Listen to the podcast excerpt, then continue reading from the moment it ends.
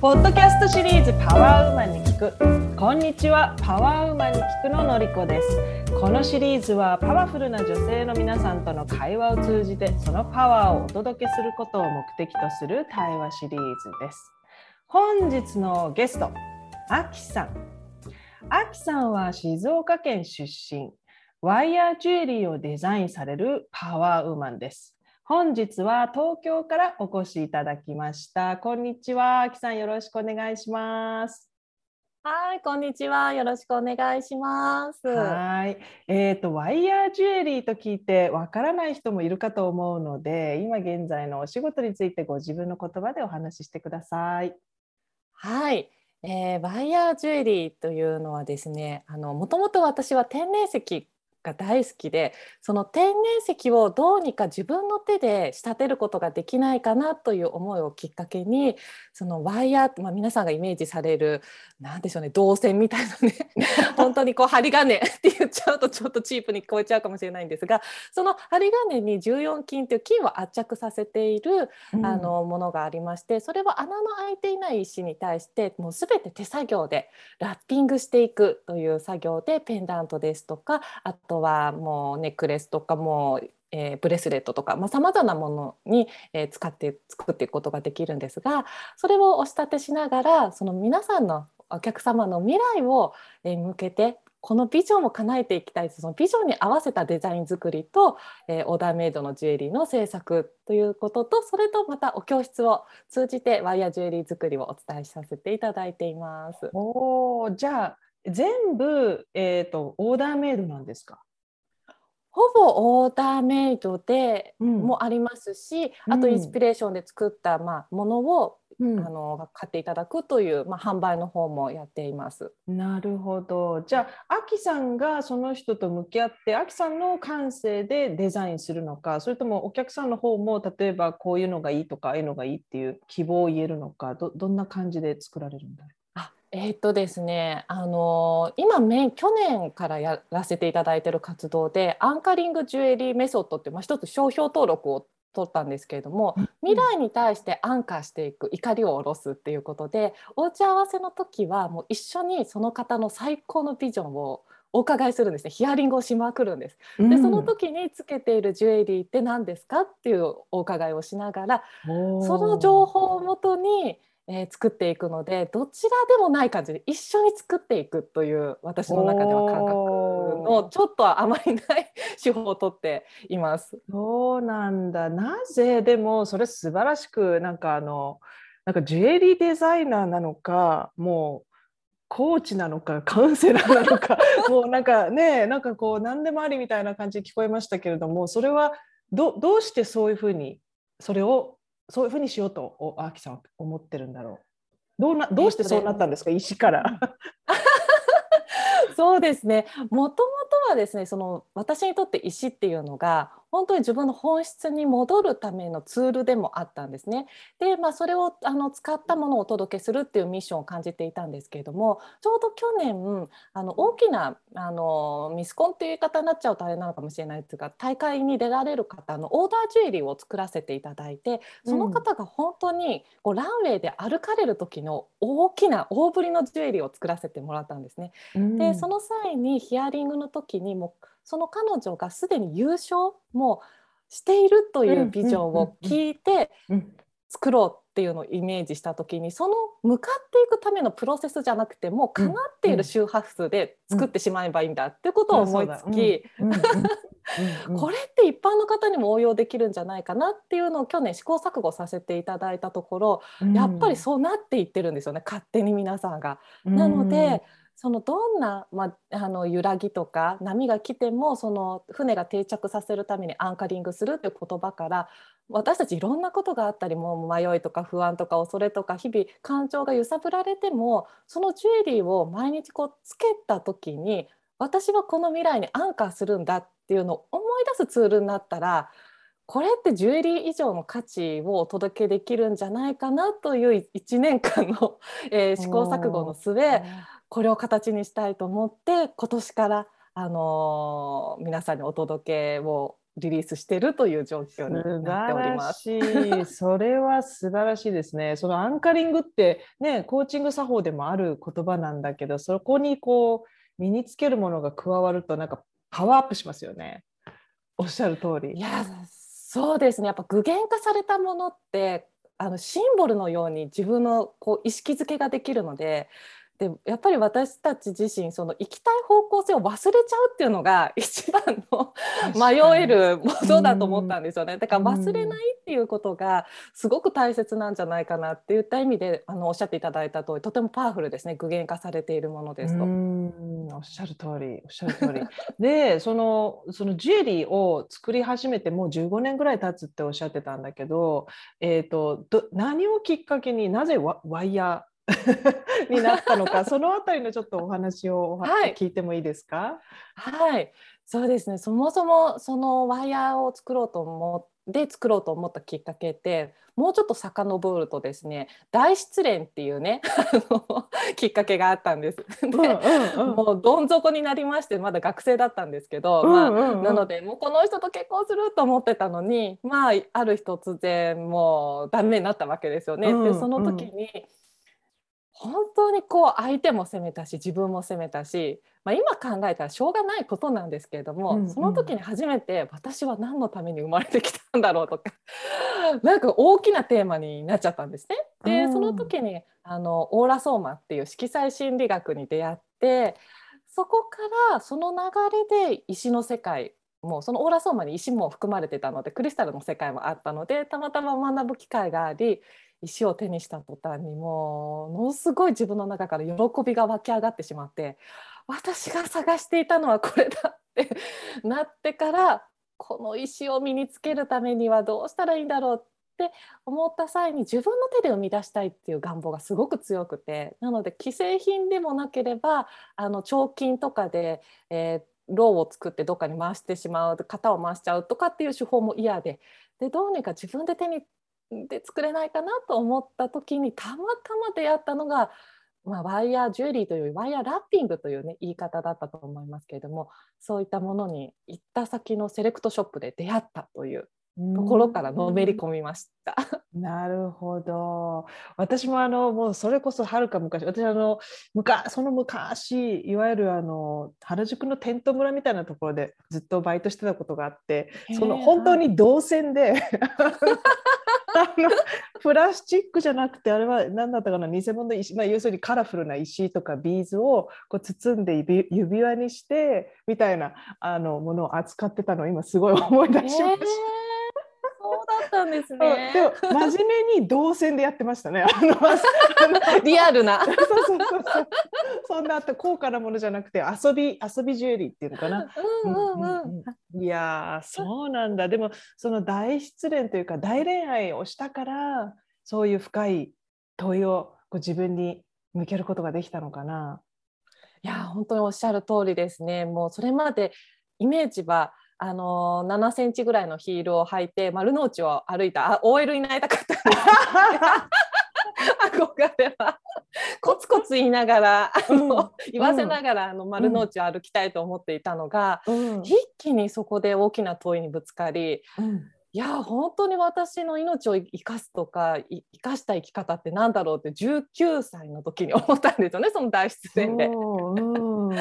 だからそれがなくそれほどまでにも自分の中で衝撃がなかったらそんな方にはいかなかったですね決して。うんなるほどねうん。じゃあもうヒール履いて丸の内みたいなそういう絵はガラガラと崩れたのかなそのあた 崩り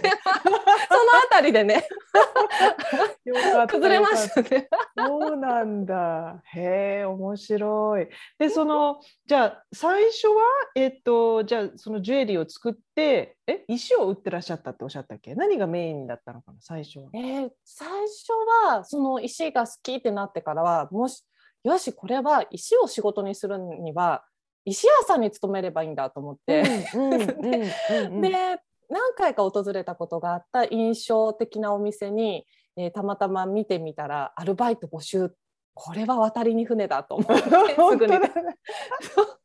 電話してで結局そこに4年間ぐらい勤めさせていただいたのでその時はもう本当に原石のあのパワーストーンって言われるものからアロマオイルとかフラワーエッセンスとかいわゆるそのスピリチュアルなあのグッズをこうあれありとあらゆるものを扱っているようなお店だったのでそこで接客だったりとか仕入れだったりとかそういう管理っていうのを4年間学ばせていただいてました。うんでそこをどうして離れて次へ行こうと思ったのかな？それもある日突然来たんですよね。うんあ、うん 私ここを辞めるんだって急に来てうん。で当時の日に辞めますって言ったっていう。オーナーもえっていう顔してましたけど、うん。なんか来たと思って、うん。何も決まってなかったんですよ。本当に何も決まってなかったんです、ここは私は離れる時が来たんだっていうもう直感に従ってうん。手放しをし、手放しをした後にやっぱり教えてほしいとか売ってほしいっていうお話が来て、うん、それからそうですねトントントンって流れがどんどんできていったっていう感じでした。教えてほしい売ってほしいじゃあそれはでもどこであなたのそのものを見つけることができたんだろう当時は。えーっとですねその当時アメブロがまだうん始まったばかりぐらいだったんですね。でどうやらアメブロっていうのをやったら人に知ってもらえるらしいっていうことだけを知ってたので、辞めた後にブログだけは書き始めてたんですよね作品を載せたりとか、うん。うん。なんかこうでそうするとこうメッセージが来たりとかしていたのでその当時そんなに集客っていうのはそこまで一般の人がこうゴリゴリやるような時代じゃなかったので、うん。割と気軽にメッセージをいただいて、うん。そこからだんだん人が増えていってっていうすごく自然な流れでしたねその時。へえじゃあもうそれ一本にされたんだそこのお店を辞めたらもう自分のうん。今度はフリーとしてのあなたが始まるんだ。あそうですね。へえそう。それでそのえっ、とん？じゃあ教室をやってたんだ最初は。教室をやっててうんなるほどなるほど。で今はもう教室はされてないの？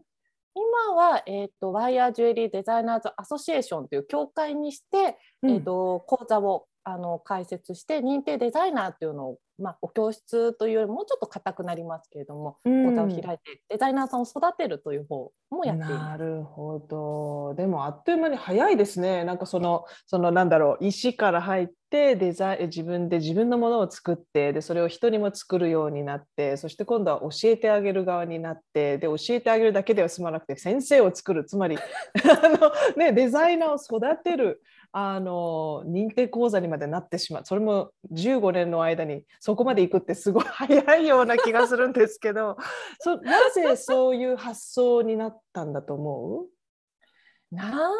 ででしょうねただやってくるやっぱりインスピレーションだったりビジョンに対して疑いなく行動し続けた結果かなと思いますねどちらかというと。ああなるほどね。うーんそうですね最初からこうなりたいって逆になかったかもしれないです。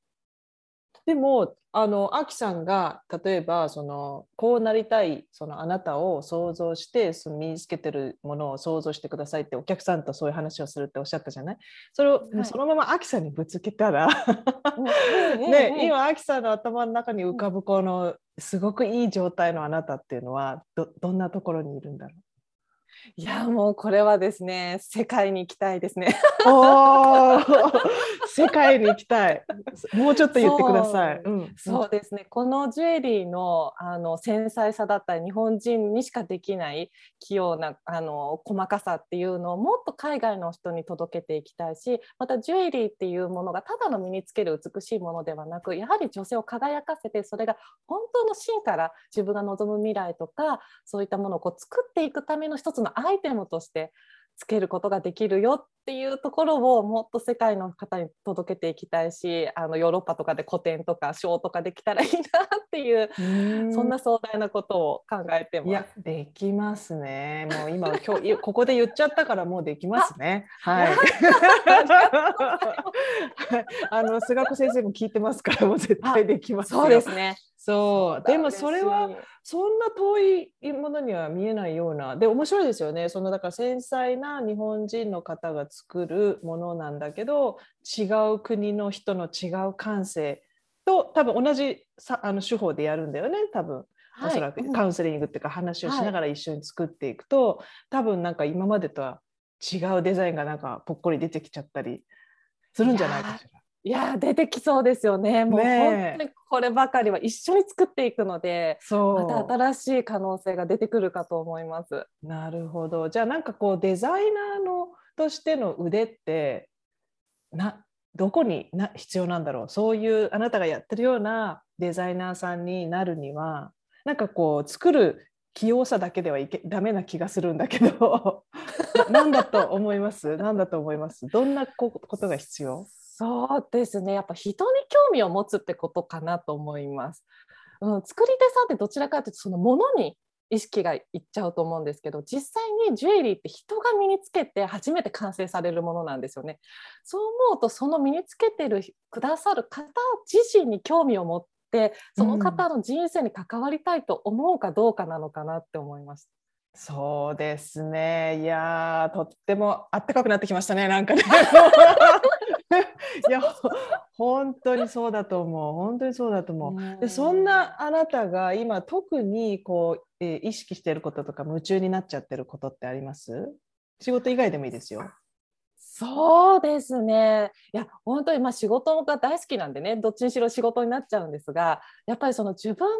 その価値観ビジョンって一体もっとどういうものなんだろうっていうのを本当にシンプルにそぎ落としてさらにその価値観ビジョンを共有できる仲間を増やしていきながらやっぱりチームだったりとかお客様と自分ではなくてやっぱり仲間っていう発想の中で広げていきたいから、うん、そのためにはやっぱり自分自身がもっとクリアにしていかなきゃいけないんじゃないかなっていうところでちょっと意識を今持ってます。おー素晴らしい。じゃあだから来ていただいていけたんですねこちらのポッドキャストに。いやありがとうね、そういうそういう方いっぱいいるもんね。ここに来られる方、うん、基本的にそういう精神の方ばっかりなので、うん、そうなんだ。でそんなあきさんのその大恋愛っていう話も聞きましたけどもターニングポイントとなったのはどんな出来事だったか覚えてますか？ターニングポイントそうですね。いくつかあるんですけれども大きなターニングポイントはその自分を表現していくっていう2018年にやっぱりその私もものづくりさっき言ったそのものに興味があったところから自分を通して人に届けていくっていう、うん、っていうためにはやっぱ自己表現が欠かせないんですよね。自分自身を知りながら。でそのためにはすごく人あの良かったなって思ったことのポイントとしてはその写真を撮影してもらうっていう自分をポートレートでうん、で客観的に見るっていう作業を2018年に初めてしたんですね。それまでプロカメラマンに撮ってもらうなんぞ、うん、そんななんか家族写真以外なかったのを客観視するっていう出来事がものすごく私の中で大きくて。それが一つの表現だったり自分をどういうふうに伝えていきたいのかっていうことを考えるきっかけにもなりました。おでなぜそのプロカメラマンに写真を撮ってもらうきっかけができたんだろう？その時は。これもね直感だったんですよ。直感だった直感めちゃ強い人なんですね。そのそのお気に入りの石に魂が宿ってるかのようですね。なんかね。そうですね。そうなんだ。でもその通りだと思う。その通りだと思う。あのプロの方に写真撮ってもらうことの大事さって本当ありますよね。ありますね。でそんなあきさん毎日の生活になんかこう欠かせないルーチンとかありますか？欠かせないルーチンはですねもうこれは自分のストレス発散にもなっています。ワンちゃんとの散歩。あワンちゃんとの散歩。どんなワンちゃんなのかしら、えー、白いシュナウザーなんですけどもまあ、やんちゃな男の子でして。やっぱり毎日お散歩したいんですけど、ま、周りがうちあの緑道なんですね。すごく自然が豊かな場所なので都内にしては、うん。うん、なのでもう車も通らない。もう歩く人か自転しか通らない歩道が多いので、うん、もうそこに瞑想状態であの30分朝と夕方いいですね。ワンちゃんっていうのは本当に、なんていうか存在感が大きいですよね。もう本当に家族以上ですね。ね家族以上ですよね。本当に。以上ったら怒られますけど、本当に。いや寿命がね短いからとても辛いけれども、あのなんでなんでしょうね。どうして人間は犬みたいになれないのかなって私時々思うんですよね。思いますよね。ね本当ね、ただただうん寄り添ってくれて、ただたそうだ一緒にいてくれるっていうね、存在がこんなにありがたいかって思いますね。ですよ。ね。だからたまに思うんですよね。あの犬ってほら話せないからこう黙って寄り添ってくれるじゃないですか。うん、だ犬の真似を人間もすべきだなとこう黙って寄り添う 何も言わずに寄り添うってことがどんなにインパクトがあるのかっていうのをすごい学びますよね。いや本当ですうね。んでそんなあなたがこうめっちゃ元気ですけどもへこんだり落ち込んだりすることってどんな時ですか？そうですね。落ち込んだり、まあもう当然するんですけれども、多いのは何だろう。ぼでもやっぱ人間関係ですかね。思ったようにこういうつ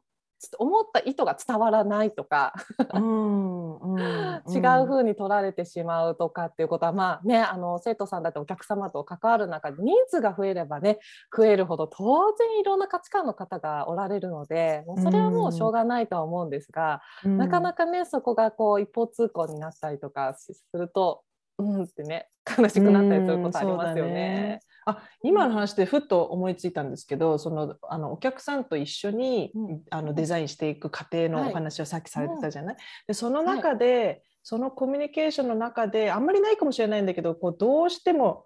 理解できないとかどうしてもこう感性でやってみても相手から違うとダメ押しされてしまうとかなんかそういうこうあことってありました？あります？今のところはねないんですけどもただあのその作品が多分思ってらっしゃるものと違うって思われたことは絶対あると思うんですよね、うんその当然人間なので。なのでその先ほども実は収録してたんですが一つ一つのあのジュエリーに対してあの音声ファイルをお送りするようにしていて、うん。それはなんでこの石でなんでこのデザインでで私は多分あなたのイメージしているものとは違うっていうことは分かっているんだけれども、うん。だけど次の世界の扉を開くためにはこういうデザインにあえてしましたっていうそのストーリーと理由を必ずご説明するようにっ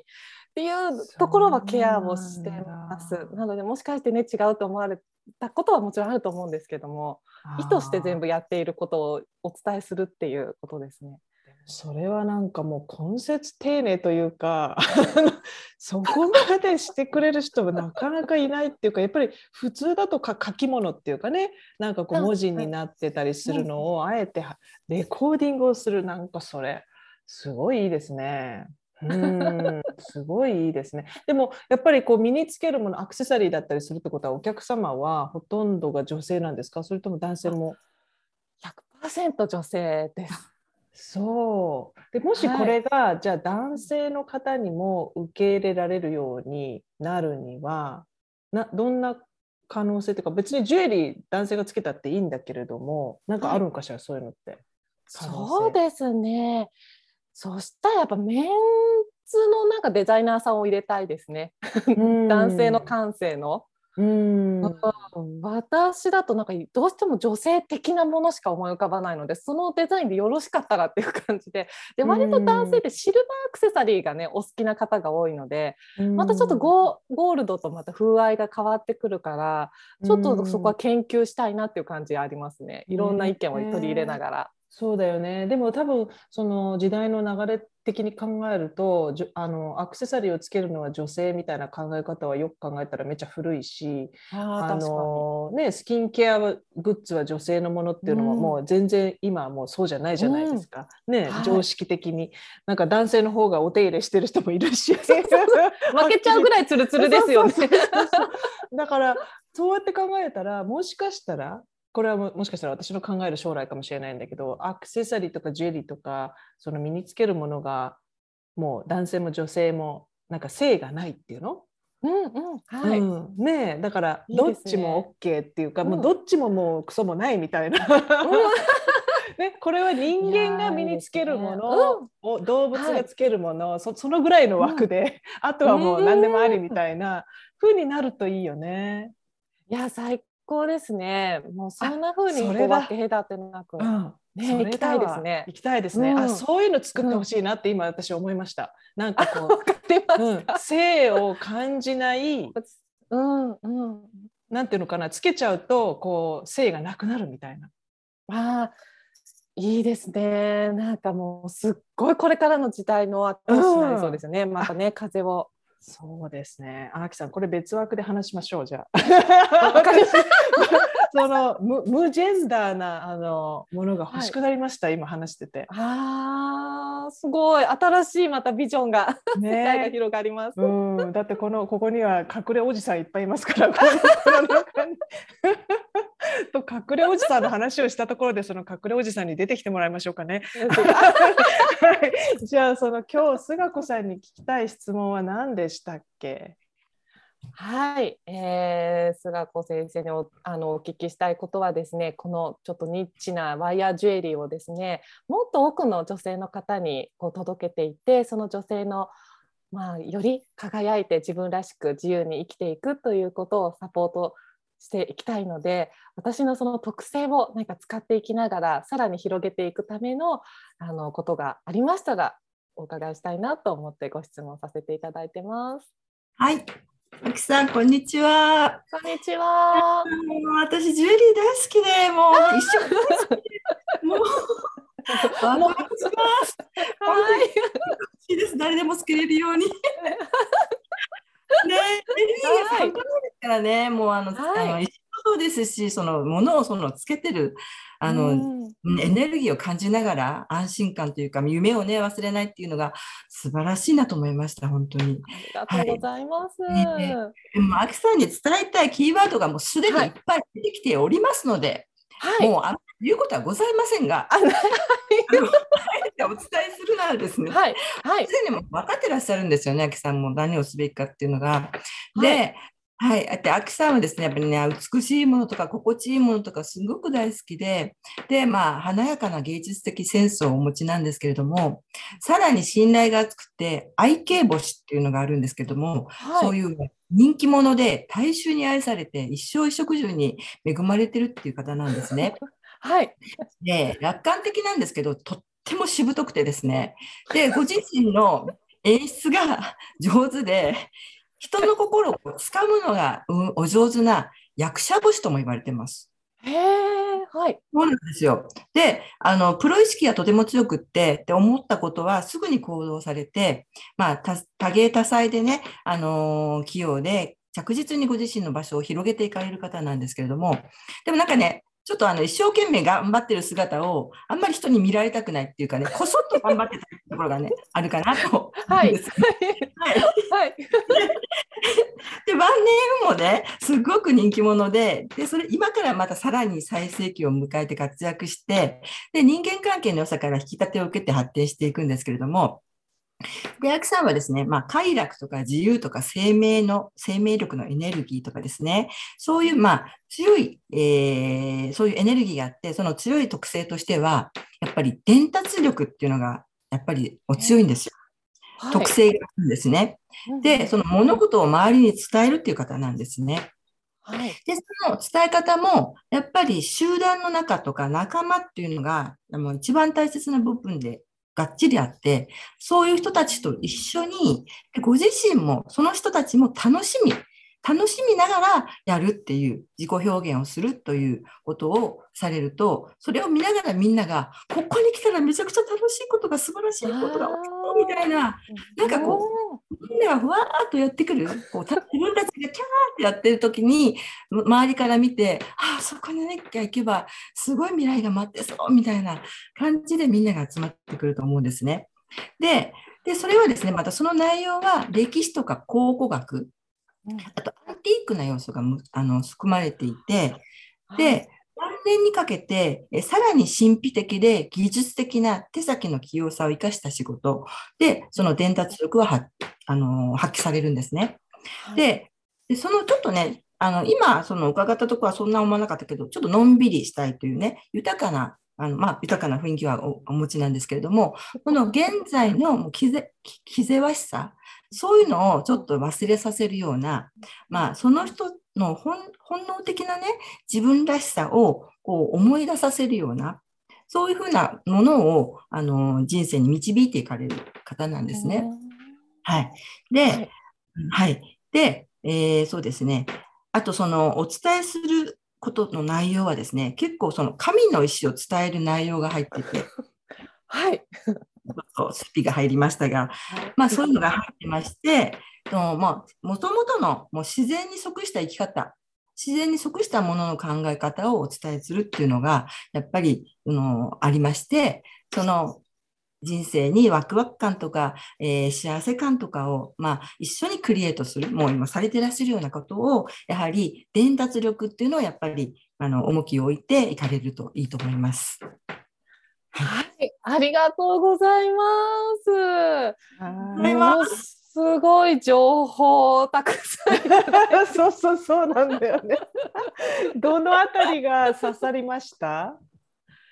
いや本当にこうそんな星たくさん持っててありがたいっていうこととやっぱ伝えていく中に、その神の意識っていうところのあスピが入ってきたって言ったところであ 感じていることは間違っていなかったっていう確認にもなり、またねこっから晩年さらにっておっしゃっていただいたのでめちゃめちゃ楽しみだなと思うんう。手先目をどうにかやしなんても保たないと手先ここから 技術高められないって思いながら。ねうんうんうんうんまあ、それはね、またね、いろんな方もね、されるから今からね。うんうん指ってありがとうございます。指先を使うお仕事の方ってほらボケないし長生きするし、ね、ピアニストみたいにだからきっと絶対大丈夫ですよ。うん長生きされると思う。そうですね。脳に直結してますんでね。そう湧き出てきますからね、またね、クリエイトはもうどんどん進むから。うんねでそのアクセサリー例えばジュエリーとかアクセサリーっていうのは身につけるものだったら何でもいいんですか？その形は。そうですね。ブレスレットですとか、そそうですね。指輪は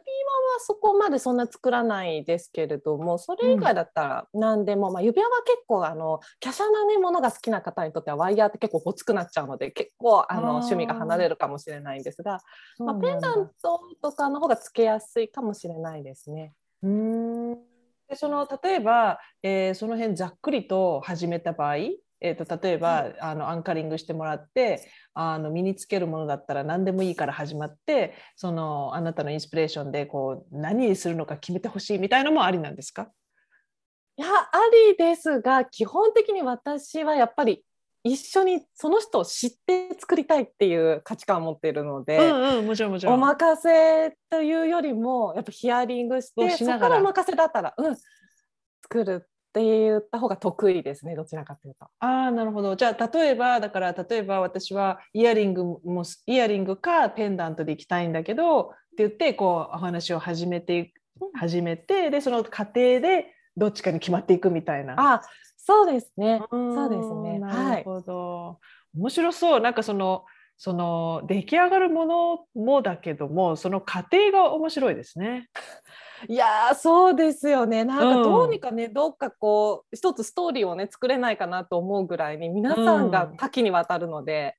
面いやそれ素晴らしいと思う。ん。う素晴らしいと思うしやっぱりそのものにものを共造したという意識が多分お客さんにも芽生えるんじゃないかな。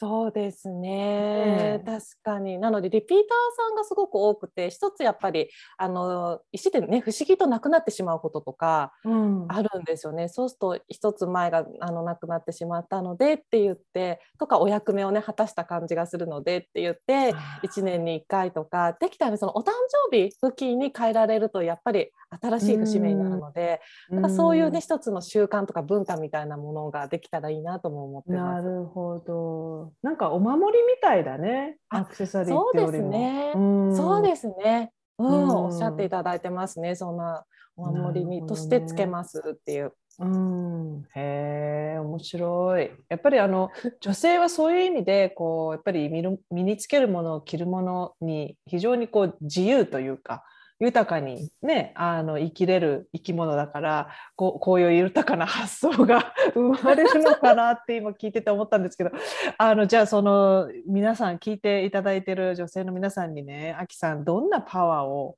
今日はこの場で送りたいですか？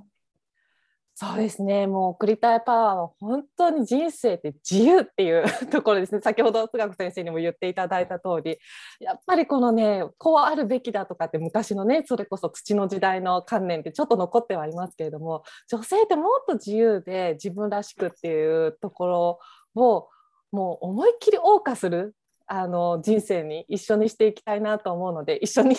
あの自由に生きていきましょうと、はい、お送りしたいです。そうですよねその通りだと思います。もう今聞いてる女性が全員 今この瞬間自由になったら世界が変わっちゃいますよね。